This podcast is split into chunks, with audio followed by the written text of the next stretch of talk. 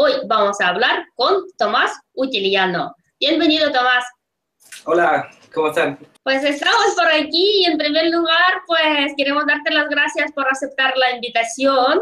No, gracias a ustedes. Para mí, de verdad, como te decía, era, es un honor. Y pues para empezar, la, aunque suena una pregunta típica, pero de todas formas nos gustaría saber cómo y por qué empieza a ser videógrafo de bodas. Bueno, en realidad por necesidad económica primero. O sea, yo tenía, venía haciendo un trabajo más de videoarte o video experimental, pero obviamente no, yo no ganaba plata con eso.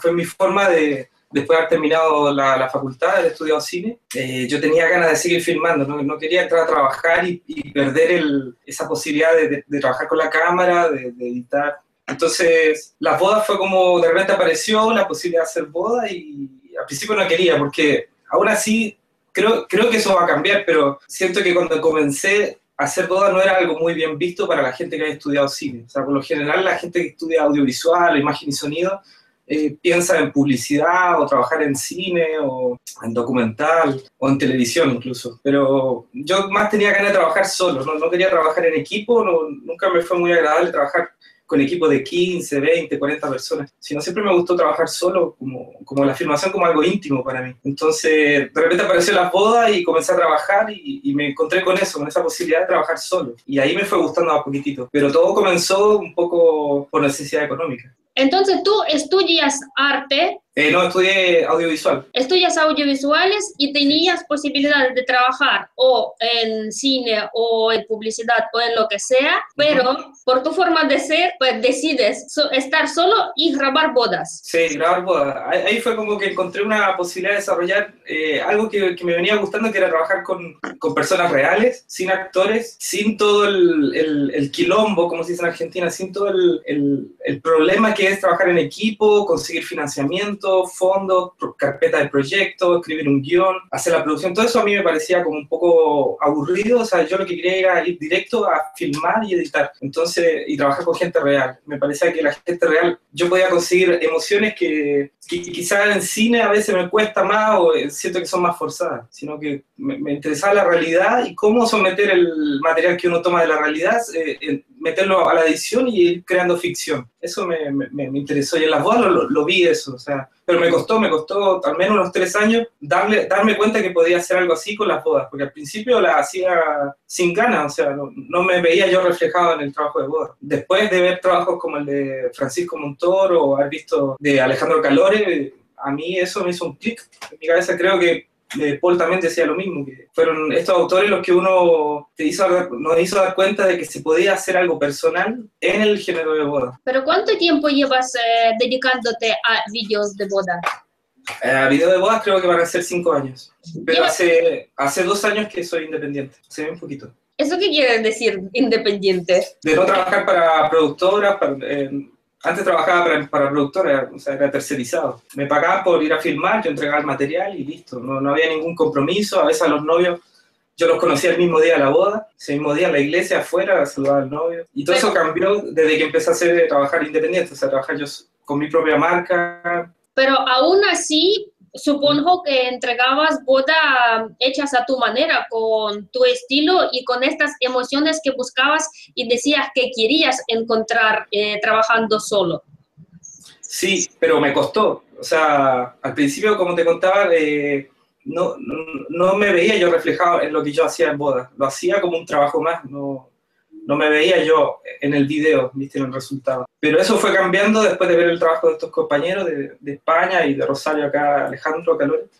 Y a mí ahí como que eso me, me hizo darme cuenta que, me, que debía poner más de mí. O sea, tenía que ponerme a mí y tenía que ponerme a mí, como se dice, ahí en, en la parrilla, ¿viste? Tenía que yo mojarme, ¿viste? En algún sentido.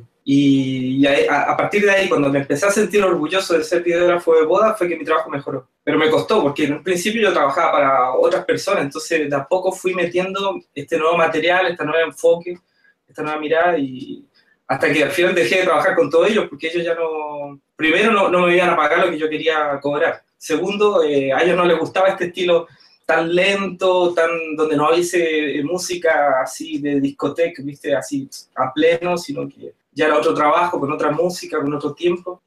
Entonces se puede decir que en los cinco años, como los podemos dividir en dos partes. La primera parte, cuando antes de conocer a Francisco Montoro, a, Alejandro Calora, que acabas de nombrar. Claro, todo, a Santi Vega, ¿viste?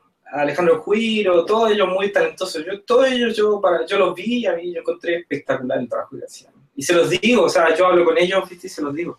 Es que, claro, mm, es que las preguntas te las hago porque quería preguntar si recordabas tu primera boda, pero si dividimos tu carrera, o sea, en nuestra cabeza, ¿no? Dividimos en dos partes. Hago porque necesito dinero y luego hago porque he, he descubierto una cosa que me gusta, vídeos de bodas, que busco sentimientos y sí que los puedo transmitir. Entonces, no sé, es adecuada, pero te lo voy a hacer. ¿Recuerdas tu primera boda? Bueno, la primera fue desastrosa, creo. Siempre las primeras son desastrosas. O sea, me da pena por, por la pareja de los novios, ¿viste? Los, los, que contrataron. Pero yo no trabajaba, no fue un contrato directo, fue tercerizado. Después la segunda, primera buena boda que tuve fue, fue, una muy buena que se me presentó la historia así en bandeja. Los novios se casaban apurados porque al novio lo trasladaban por el trabajo, lo trasladaban a Estados Unidos. Ellos eran en Buenos Aires, vivían, entonces apareció esa oportunidad y, y estaba todo el problema de que los padres iban a extrañar mucho a los hijos y entonces todo eso me pareció como un motivo para agarrarme para ir contando desde ese lugar, desde esa esquina, la, la historia de esta pareja. Ah, me acuerdo que la, la cobré súper barata, pero no importa porque a mí me interesaba el, el resultado, o sea, el, bueno, el proceso también, pero cómo, qué, qué resultado iba a quedar, qué, qué iba a quedar, y sabía que iba a quedar algo bueno, porque la historia estaba ahí, o sea, era llegar y tomarlo. Entonces, esa fue mi primera, segunda boda. La primera, mejor ni la cuento, la primera de todas, porque desastre. Pero de todas formas, si no tenemos una primera vez, ya luego no sabemos si evolucionamos. Claro, exacto. Es necesario que haya la primera vez. No, pero yo feliz, o sea, para mí todo este, todo este periodo haciendo boda ha sido como un reaprendizaje de, de lo que vi yo en la facultad, porque en la universidad uno ve más teoría, y, trabajar en bodas de verdad te pone en práctica constantemente. Incluso yo en, eh, comencé a dar un taller para colegas eh, filmmakers, videógrafos de bodas, y les recomiendo que filmen en la semana, o sea, que no paren de filmar, que no, sea que agarren solamente la cámara el día, sábado, para tener esa soltura, para poder agarrar recursos que pueden después servir en un video de boda. Si el video de boda al final es, es una especie de vasija abierta donde uno tiene que meter cosas que uno ve de, otra, de de otros, eh, de otros géneros, de otras artes. Está todo permitido, es cosa de atreverse.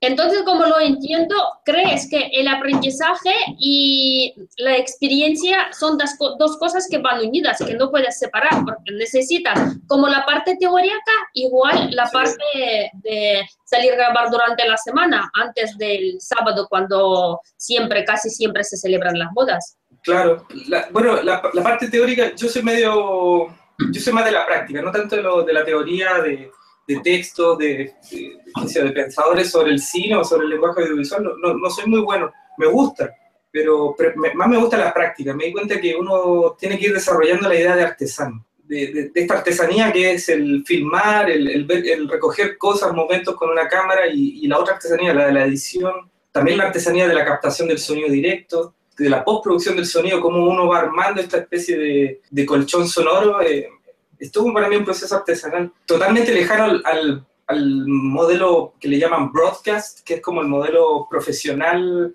eh, tipo HBO o, televisión. Esto es como otra cosa, me parece que las bodas van por ese, esa idea de trabajar para redes, para redes sociales, para Vimeo, YouTube, Facebook. Ahí entra, puede entrar un trabajo más artesanal más personal, incluso que pueda ser resuelto todo por una sola persona. Inclusive la música, Francisco Motor hace la música de sus videos.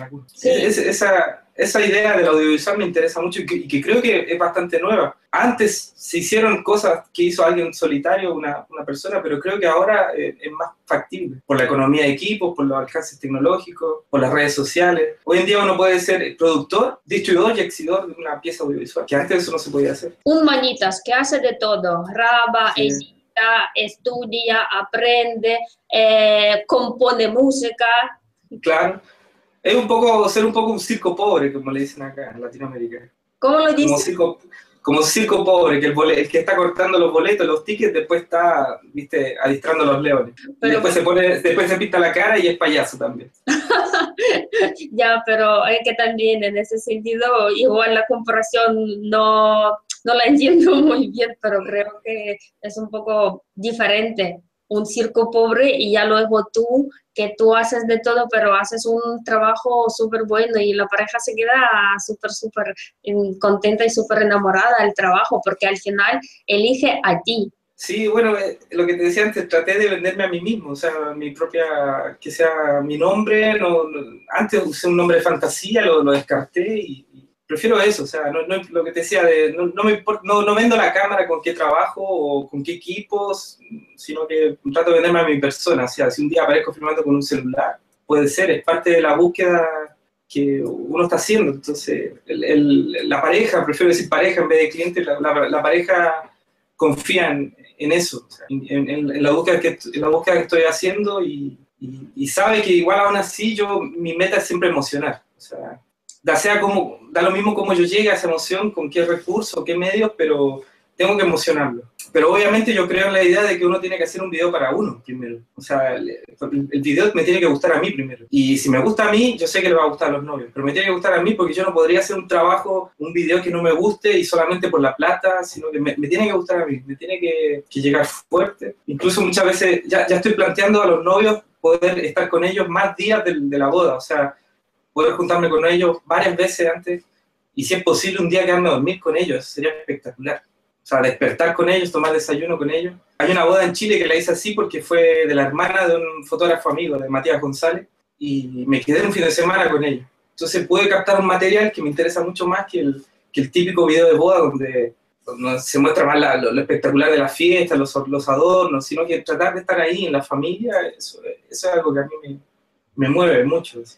Pero ¿sueles estar y ser observador o mm, haces una especie de entrevistas, preguntas, o sea, hablas con ellos o de sí, Sí, eh, hago todo, de todo, he probado de todo. O sea, he probado desde dejarlo solo con un grabador de sonido, con unas preguntas, a entrevistas, a, a, a, grabar una voz en off estando yo al lado también, o a filmarlos con la cámara. He probado de todo, pero en realidad no. Con, con cada pareja trato de ir testeando un poco la situación cómo se da. ¿Cuánto yo puedo ir? Eh, es como un fotógrafo, ¿cuánto más cerca puedo ir acercándome? Un poco, ¿qué tanto ellos también me van permitiendo abrir o mostrarme? Y a veces me he topado con situaciones donde los novios no quieren grabar ningún sonido y, y aún así me adapto, busco la forma, no sé, trato de robar palabras, diálogos, cosas que se estén diciendo en el momento sin que se den cuenta, o basándome plenamente a veces en, en situaciones. Que eso es lo último que estoy haciendo más ahora. No inter intervenir lo cero posible la, las, las situaciones, forzar lo menos posible, basarme plenamente en lo que va sucediendo real, o sea, y captarlo lo mejor posible en imagen y en sonido. Eso obviamente te va poniendo en una situación de, te vas poniendo muy bueno en la anticipación, o sea, vas anticipándote que va, a suceder algo, como, como, los fotógrafos antiguos, donde más que nada con un trípode que, que pesa un montón y es incómodo, para, para, trabajar, para moverte, te vas anticipando. Entonces tú sabes, tocan el timbre, tú sabes que puede ser el padre de la novia. Entonces tú ya sabes, estás esperándolo cuando él entra en la puerta y tratas ya de sacar el micrófono de la cámara y ponerlo en un lugar para que se escuche bien todo. En ese trabajo de anticipación estás toda la, toda la noche, toda la fiesta, toda la jornada de trabajo. ¿Sueles trabajar solo o tienes segunda cámara? No, trabajo solo, porque para mí es más fácil eh, lograr ser invisible, que eso al final es lo que yo busco en mis videos, o sea, ser invisible que, que, los novios en algún momento, la, la, la, gente que está siendo retratada se olvide que hay, que hay una persona filmando. Sé que es difícil, porque igual la cámara y el trípode es muy notorio, pero por lo mismo trabajo con equipos chiquititos, eh, cámaras chicas, micrófonos chicos, y, y, trato de ser invisible. Trato de disparar mucho con teleobjetivos también para que poder tomar distancia y, y no ser molesto. O sea, a mí lo que me interesa es captar ese momento que justo se olvidan de la cámara y están siendo ellos mismos. Ese, ese momento es el que me interesa. Entonces por eso trabajo solo. Si voy con dos o tres personas más ya es más, es más bulto y aparte que creo en otra cosa, creo en la idea de que no necesito filmarlo todo. O sea, hay cosas que me voy a perder, pero no importa. O sea, tengo que confiar en aquello que le presta atención. Entonces, no, no, mi trabajo no es de mostrar todo, todo, todo, o a toda la gente que fue a la fiesta, sino es agarrarme más o menos de, de un relato. Eso es lo que más me interesa buscar. O sea, ya no busco hacer... Eh, yo pasé por todo, o sea, probé hasta usar eh, fierros como el slider, montar la cámara y hacer desplazamiento, pero me daba cuenta que mientras estaba montando el slider, estaba pasando algo, ahí estaba sucediendo algo y me lo estaba perdiendo. Entonces, listo, empecé a usar solamente trípode y estar atento a lo que va sucediendo. Decisiones que fui tomando en caso si hay dos, foto, dos videógrafos, entonces uno puede grabar una cosa y otro graba mm, otra cosa. Porque yo, nosotros trabajamos dos, yo y mi pareja. Y entonces el principal es él y yo soy con, yo más con familia, más con niños, más con chicas. Claro, sí, es buena idea. Pero más que nada tiene que ver con mi personalidad. Me pongo un poco nervioso si tengo a alguien que esté trabajando conmigo. como que no logro concentrarme en, los momentos, en las situaciones. A ustedes les puede eh, pasar re bien porque ustedes son pareja. Yo creo que hay un dicho aquí en España que para gustos colores. Y si uno se siente cómodo estando solo y confía en sí y las parejas confían en ti, pues ¿qué más quieres? Allí estar y dedicarte a lo que de verdad te gusta y apasiona. Y hablando de pasiones, te quiero preguntar, ¿quién te inspira? ¿Quién me inspira? Me inspiran mucho eh, todos los improvisadores, realmente. Improvisadores en el humor, humoristas que improvisan. Me gusta mucho la, danza butó o la música que se improvisa. Me interesa mucho la improvisación, porque incluso pintores que también improvisan o directores de cine, porque mi trabajo es plenamente con, improvisación, pero no es una improvisación donde eh, no sé muy bien qué estoy haciendo, sino que es una improvisación con recursos. O sea, trato de, llevo recursos, una, una, maleta de recursos que sé que me sirven que para tales y tales situaciones, pero lo demás es improvisación. Cómo voy sintiendo las situaciones y lo que va sucediendo y, y, pensar rápido. Tomar decisiones rápido, prender la cámara, poner el micrófono. Me interesa mucho la improvisación. Ahora de autores concretos, Pueden ser tus familiares, puede ser tu pareja, puede ser quien quiera, que cada uno se inspira en el que quiera. Me inspiro bastante en, mis padres, son bien distintos los dos, entonces yo creo que tengo un poco los dos. Eh, mi mamá es así, improvisada, se manda, se, se manda, no sé, se fue a vivir a Estados Unidos así en locura, ¿viste? Y eso me, me inspiró mucho, por eso yo también me fui a Argentina. Después mi papá, porque él es también más ordenado, entonces eso, la, la mezcla de las dos cosas, la, locura de mi vieja con lo ordenado de mi viejo, me parece una buena mezcla para poder llevar a cabo un negocio como este. Pero de artista, pum, de todo, de todos los artistas, de, de videógrafos de bodas, de, bueno, de los que te nombré, de Paul, viste, también me, inspiro mucho a las personas, o sea, no solamente de lo que hace, sino conocerla. Cuando conocí, por ejemplo, a, Paul por, por eh, videollamada, eh, no sé, me, sentí, inmediatamente sentí una, una empatía, o cuando conocí a Francisco Montoro en Chile también, o sea, me inspira mucho las personas como son, su sencillez, la, pausa que tienen para hablar, cómo conectan ideas, me inspira a veces una buena conversación. Me, me inspiran muchos directores también de cine, me, gusta mucho un director chileno que se llama Raúl Ruiz, que, que casi soy, soy un fanático de la obra de él me inspira, la verdad que agarro inspiración de todo. Me inspira mi novia, mi novia es una artista, pero espectacular, y yo, si no fuese por ella, yo no, capaz que no estaría haciendo esto. La verdad que soy, me inspira todo. Novia. Mi novia es, eh, bueno, estudió arte multimedia, pero ahora sacó una línea de ropa, de ropa de autor, y son, son sí, es, no es diseñadora porque no estudió diseño de vestuario, pero está haciendo una ropa bien experimental y de autor y son piezas únicas. Entonces yo me inspiro de eso también, de, esas ideas que tiene ella locas. De, por ejemplo, ella hizo una, una, chaqueta completa, todo, hizo la moldería, todo, pero es, son, es de lechugas plastificadas. Yo me inspiro de eso, o sea, de cómo alguien puede llegar a imaginar eso. Trato de que mi vida, de que mi vida entera me rodee de gente que me inspira, porque yo agarro de todo, a mí todo me sirve. y si hablamos de cosas que te inspiran ¿qué nombrarías? ¿Qué te inspira? Sí, la naturaleza, de eso te iba a decir. Ahora estoy por viendo de comprarme un terreno en una isla en el Delta del Tigre, que es un lugar que queda en tren debe quedar a 50 minutos de Buenos Aires y en auto debe ser 40 minutos. es una isla que es un paraíso, es un lugar selvático donde uno... Yo ahí estoy viendo comprarme un terreno, para no para irme a vivir, pero para tener, qué sé yo a mí me inspira eso, tener, estar en lugares tranquilos. También me inspira la locura de la ciudad, vivo en el centro de Buenos Aires, pero también la naturaleza, la tranquilidad. Tiene mucho que ver también con el tipo de videos que hago, que son muy tranquilos. Me, me interesa mucho esos tiempos largos donde, donde pareciera que no pasa nada, pero en realidad está pasando todo. me interesa también el sonido, el silencio. eh, viajo mucho sin usar a- a- eh, música los oídos, trato de ir escuchando los sonidos de, del tren, de viajar en tren. de- a mí me parece que un, audiovisual debiera no usar tanto eh, la música en los oídos y escuchar un poco más también los sonidos reales que van sucediendo, que es increíble. O sea, eso te inspira y te dan ganas de hacer una película inmediatamente, un video o algo. Sí, la verdad que tienes toda la razón. Y ahora cuando estabas comentando sobre la isla y tal, y yo ahí estaba imaginando, esta así, una isla, árboles grandes con sus hojas, viento ahí Sí. tocando las hojas, y digo, sí. Pero cuando nombraste una ciudad, digo, no, soy cosmopolita, voy, voy a la ciudad. No, a mí me encantan las dos cosas, por eso estaba buscando tener un lugar para poder arrancarme de la ciudad y también poder estar en la ciudad. O sea, no tener que irme de Buenos Aires, pero tener la posibilidad de tener algo. Pues de eso se trata, de vivir, Sí. de sentirse vivo, de inspirar a otros, de inspirarse y compartir y pues hacer gente feliz. Yo que sé, cada uno Claro. ya lo dijo, busca sus pequeños detalles que le gusta y que aporta a la sociedad y a la gente que le rodean. Claro.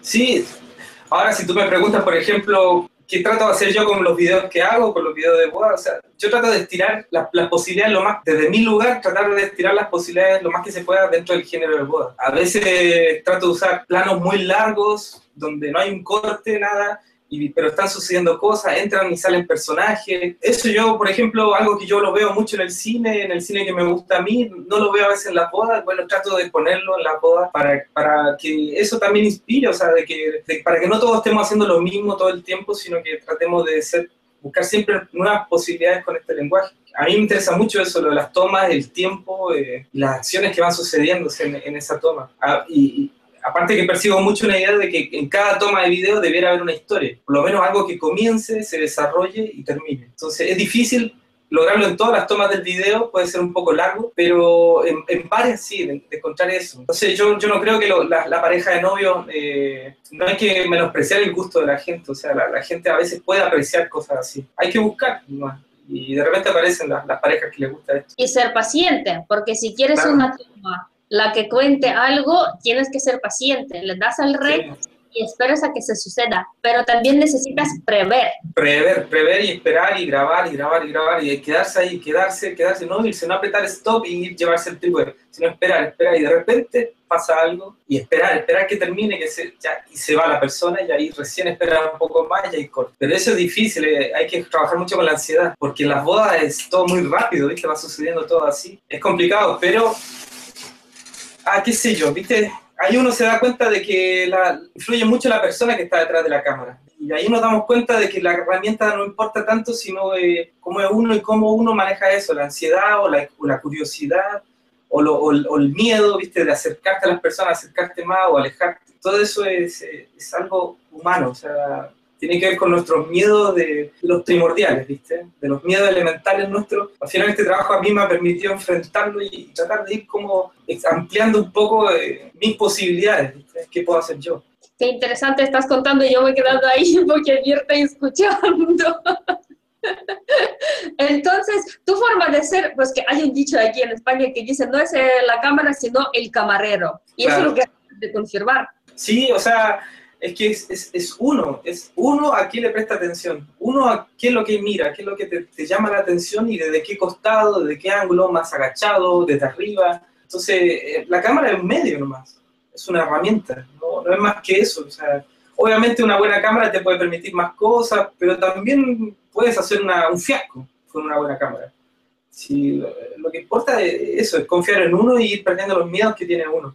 Yo creo que los colegios y las universidades jamás nos hicieron cultivar nuestra personalidad. O sea, al contrario, tratan de homogenizarnos. Y lo que más hoy en día se vende son personalidades, la, la persona, cómo uno ve el mundo, cómo uno ve la vida. Y, y eso eh, nunca nos enseñan eso en los colegios ni en las universidades. Siempre nos hacen sentirnos un poco de miedo, vergüenza de quiénes somos. Y, y yo me doy cuenta, o sea, me doy cuenta en, en- en- en todos los que me rodean que todos tenemos un poco de miedo de ser nosotros mismos. Y, y el trabajo este de la cámara es una manera de enfrentar esos miedos y, y tratar de ser uno. Y cuanto uno más uno es, mejores resultados uno puede tener. ¿Viste? Más, más cerca de una emoción que uno puede estar, de una emoción pura. Sí, a veces detrás de, de un miedo igual está felicidad de alguien. Claro, sí. Y la Esa tuya, es una palabra. Porque, Sí. claro, la tuya, porque enfrentarte, que nuestra mente nos dibuja ahí uno, unas caras raras, unas caras de películas uh, de miedo y tal, pero simplemente hacer, dar el paso y superarlo o convertir en tu amigo. Lo, el miedo no, en Claro. realidad no es tan, eh, tan miedo como lo percibimos los humanos. Y lo de, personalidad, lo de personalidad también. Entonces, de allí, la personalidad también ya creas tu propio estilo. Claro.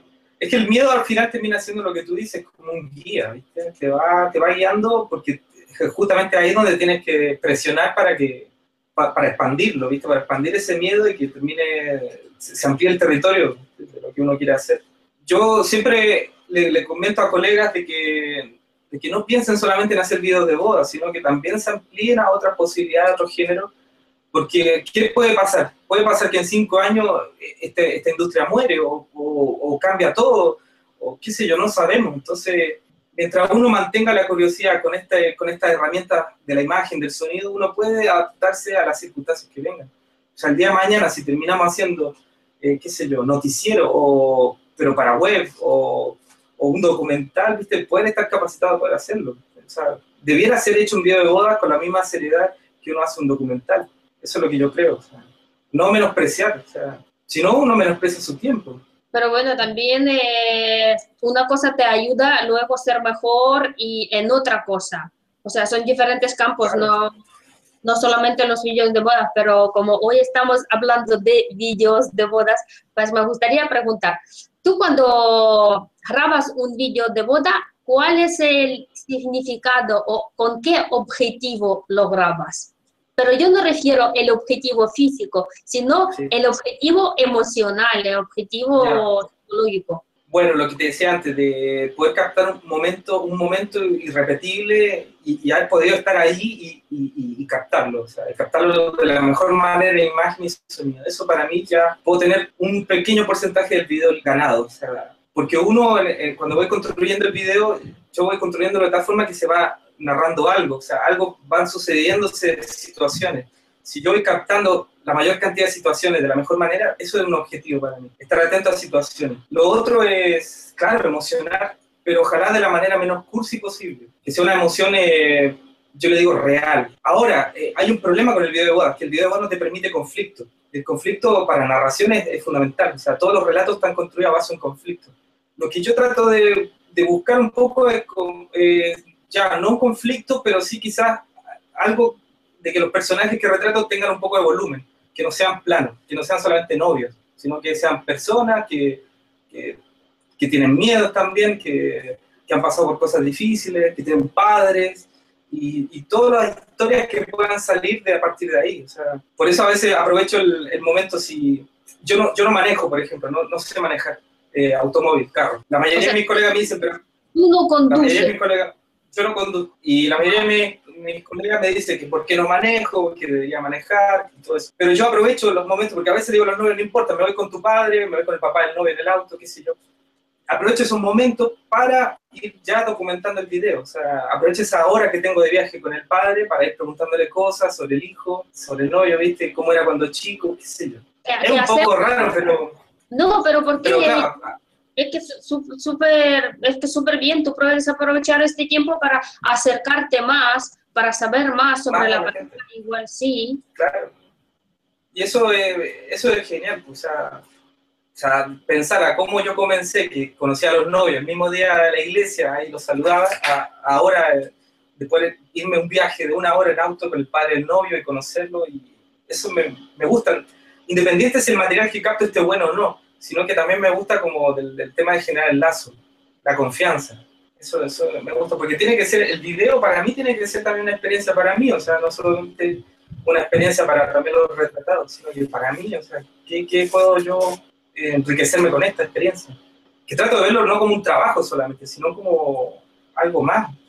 Ese, ese es como mi enfoque, o sea, entregarme de lleno, de lleno en la historia que tengo que contar. Es medio, es, es, es medio, loco, pero, pero bueno, pues sabes que, no sé, soy un poco así, o sea. ¿Te costó encontrar tu estilo con tu forma de ser, con tu forma de pensar, de grabar para otros, luego querer estar solo y conseguirlo? Y pues toda esta mezcla luego se convierte en un estilo. Claro, sí, me costó. Yo creo que no, se dio bien natural. La medida que, la medida que yo me fui relajando, que fui siendo más yo mismo, eh, todo salió, todo después vino seguido. O sea, el estilo, todo eso vino de la mano. Primero partió con estar bien yo mismo, con estar feliz con el video que, quiero hacer y, que hayan parejas que les guste. Y ahora, pero igual esto no para, o sea, yo igual ya estoy probando cosas nuevas para los videos que vienen ahora. Espero que no quedarme estancado, sería lo peor. Siempre tratar de ir sorprendiendo un poco a la gente que, que, va siguiendo el trabajo que uno hace. Yo a veces les digo a mis colegas, estos videos los hago pensando en ustedes. ¿viste? Le digo a Paul, esta cosa le hice este plano lo puse porque yo sabía que te iba a gustar, le voy diciendo, son como guiños para los colegas, porque yo sé que ellos capaz que disfrutan de otra forma distinto a, una pareja, una pareja ve, se emociona, que se llora, pero de repente tu colega está viendo detalles técnicos y, a veces hago guiños para ellos para que se pongan contentos, qué sé yo. Pero son cosas de cine, ¿viste? Sí, cosas, cosas de cine, pero tienes que ver mucho cine y tienes que aprender, tienes que mm, ir a talleres, mm, yo sé, contactar con los que te gusta, ser autodidacta, es que cada uno aprende como puede. ¿Cuál es tu mm. forma de avanzar, aprender, mejorar, crecer en el tema de video? Bueno, eh, yo no, no, tomé talleres de videógrafo, eh, tomé por una cosa estratégica, tomé un taller de fotografía, porque iban puros, solamente iban fotógrafos y yo necesitaba generar contacto, así que fui y conocí muchos fotógrafos y me sirvió mucho, pero aprendí un montón, o sea, yo si debiera recomendar a los videógrafos es tomar un taller de fotografía primero. Me parece que es una buena capacitación para después ir viendo lo demás. Pero eso, mi formación fue básicamente con fotógrafos yo estudié igual audiovisual antes, pero después tomé el taller de Francisco Montoro, pero solamente estuve hasta el mediodía, no estuve el taller completo porque yo estaba filmando el evento, era un congreso de fotografía en Chile, y él estaba expositor. Y, pero también me encantó todo lo que escuché de él, espectacular. Tiene un trabajo muy bueno, muy fino con el tema de la voz en off, pero no he tomado muchos talleres. La verdad que me, gustaría, o sea, me gustaría mucho conocer a Alejandro Calori, me, me, me parece muy interesante lo que él hace tengo la oportunidad ahora de conocer a Alejandro Juiro, que es argentino, pero que vive en España también. Mm. Mira, capacitarse para mí es fundamental. Ahora, si alguien quiere hacerlo autodidacta, esto también. Veo que tiene que ser un poco todo de coraje también. Yo creo que mucho coraje. Coraje, atreverse y, y, cometer errores, así, para lograr un buen... Volvemos a lo mismo, a superar los miedos. Superar los miedos, lanzarse y, por ejemplo, un sonido bueno para hacer una buena grabación de sonido uno tiene que hacer varios malos, varios sonidos que estén rotos. Entonces, es aprender de, las cagadas, básicamente. Si uno no, no, está filmando es muy difícil que uno aprenda. Y lo otro, lo que decías tú, de, perder los es saber que uno tiene una manera de ver las cosas y confiar en eso. uno no tiene para qué pretender ser otro, sino ser uno. Y al que le, siempre al que le guste, aparte. ¿Te gusta que, que has elegido este camino y tú y dedicas a vídeos de bodas o te gustaría cambiar algo en tu vida respecto a vídeos de boda? Eh, no, yo, estoy, yo hoy estoy feliz de, hacer lo que hago, de hacer videos de boda, de contar historias, pero estoy muy interesado en abrir una beta diferente al video de boda que yo ya la comencé a hacer y se llaman retratos. Son retratos audiovisuales y también funciona igual que el video de boda, pero acá la pareja, no hay una pareja que se case, sino que a veces son personas, familias, que me contactan porque ellos sienten la necesidad de contar su historia o de contar algo que están viviendo en, el momento, en ese momento. Y ya hice dos, uno para, generalmente son para fotógrafos, porque ellos son como, por decirlo así, mi público, o sea, son fotógrafos de boda o retratistas de familia, de bebés. El primer video que hice de retrato fue a una, colega, a una fotógrafa chilena, y me fui tres días a vivir con ella y me interesa mucho este proyecto porque puedo eh, conseguir en el relato lo que, tú, lo que yo te había dicho del conflicto. Puedo encontrar un conflicto en, las historias. Yo lo explico un poco en el taller de que eh, el video de bodas para mí es tratar de, de, hacer, de lograr de algo público, que es el evento, la fiesta, lograr algo íntimo. En cambio, los retratos del revés es desde lo íntimo, de entrar en la intimidad de una familia, eh, poder sacar eh, poder llevarlo a algo público, publicarlo y mostrarlo. Y realmente son personas que necesitan de, eso, o sea, de reafirmar convicciones, decisiones de vida, y justo ahí entro yo. Y a mí me encanta, o sea, poder estar seis días, para el último video retrato que hice estuve seis días viviendo con una familia en un bosque, solos, sin vecinos, sin nadie, en, la montaña, en el sur de Chile. Y fue una experiencia para mí que nunca me voy a olvidar. Y resultó un video que a mí me encanta. ¿Y el resultado está en Vimeo, en tu canal Vimeo? ¿Lo podemos sí, ver? También, lo pueden ver. Se llama, el último que hice se llama La vida de lejos. Que es, también son una pareja de fotógrafos y videógrafos de boda, pero de Santiago de Chile, pero que cambiaron de vida para irse a vivir al sur y criar a sus hijas chiquititas allá, en, en un ambiente natural. Y ese video está en Vimeo, se llama La vida de lejos. Y después hice el otro, que el anterior que hice se llama El secreto oficio del amor, que es de, una, de esta fotógrafa Paola Paz, que es la mejor fotógrafa de fotografía newborn, de recién nacido en Chile. Mm. Y ahí también conté un poco de la historia de ella, de lo que es ser madre de dos hijas y madre soltera. A, mí me gusta, o sea, yo no tengo hijos, entonces toda esta historia ha sido con hijos y a mí me, me han hecho un poco ablandar un poco la idea de, de en un futuro ser padre, capaz. Entonces, tú vas a seguir haciendo vídeos, pero igual mmm, vas enfocando un poco en retrato. En retrato, trato de tener las dos cosas. Sí, y también me gusta mucho la fotografía, me gustaría hacer más fotografía, no sé si de bodas, pero me gustan mucho los retratos y la fotografía callejera. En mi, en mi cuenta de Instagram estoy llenando todo el tiempo de fotografía de calle que hago, me gusta mucho. Pero todo relacionado con lo mismo, yo no, no pienso salirme de, de, las personas primero, de las historias de personas y de poder contarlas ya sea en, en fotografía o en imagen y sonido. Porque de aún así la, las bodas... Eh, se parecen mucho a los videos retratos que hago, o sea, son parecidos. Finalmente trato de vender mi sensibilidad. Entonces te quedarías, las cosas las, de, eh, las dejarías así como están en tu vida, como empezaste, que pasaste por tal, que fue una especie sí. de aprendizaje que te hizo tomar, ¿no? Una tal decisión y pues luego encontrarse con... Claro los mejores hoy en día y creo que durarán para mucho tiempo en el tema de vídeos de bodas y estoy hablando de Francisco Montoro que tanto lo hemos nombrado igual estará ahí el ojo rojo sí. como un tomate porque hoy le, hoy le he nombrado varias veces y merece, lo merece todas las cosas que hace, la verdad que son divinas. Sí, y, sí, aparte excelente persona. Sí, la verdad que es buena persona, he hablado varias veces con él y sí. buena gente, buena gente. Yo, para no robarte mucho el tiempo y para que la gente que está, se dedica a vídeos de bodas y ya ah, hemos escuchado tu historia, ¿qué consejos, qué tres consejos les podrías dar? Bueno, primero que sean rebeldes, o sea, ser rebelde para mí, eso es importante, ser rebelde y no, no, escuchan mucho lo que diga la gente, o sea, los, no lo que diga ni la familia, ni los amigos, ni los colegas, no escuchar a nadie y seguir lo que uno quiere hacer. Ser bien rebelde, eso para mí es fundamental, no solamente para ser biógrafo de boda, sino para ser un artista, quizás. incluso para ser buena persona, para hacer lo que uno quiere, para ser feliz. También que no se enloquezcan con los equipos, que, que busquen límites, o sea, son muy buenos los límites trabajar con pocas cosas, con un lente, dos lentes, una cámara pequeña, un micrófono chiquito, listo. Buscar límites, no, no encolocinarse con querer tenerlo todo, sino que trabajar con poco. Buscar lo que más te guste y listo, quédate con eso. Que sean ellos mismos todo el tiempo, que sean ellos mismos, fieles a sí mismos, siempre. Creo que por lo que te critican, es ahí está tu personalidad. Eso no lo digo yo, lo escuché una vez, lo dijo un director de cine y me encantó cuando a uno lo critican es justamente eso lo que uno tiene que darle más adelante porque ahí está la personalidad de uno. ¿Y está en tus planes venir para España para visitarnos? ¿Tienes alguna boda por aquí pendiente? Bueno, eh, estoy en conversaciones con Paul, eh, con Paul de Film Film. Tenemos ganas de dar un taller, los dos.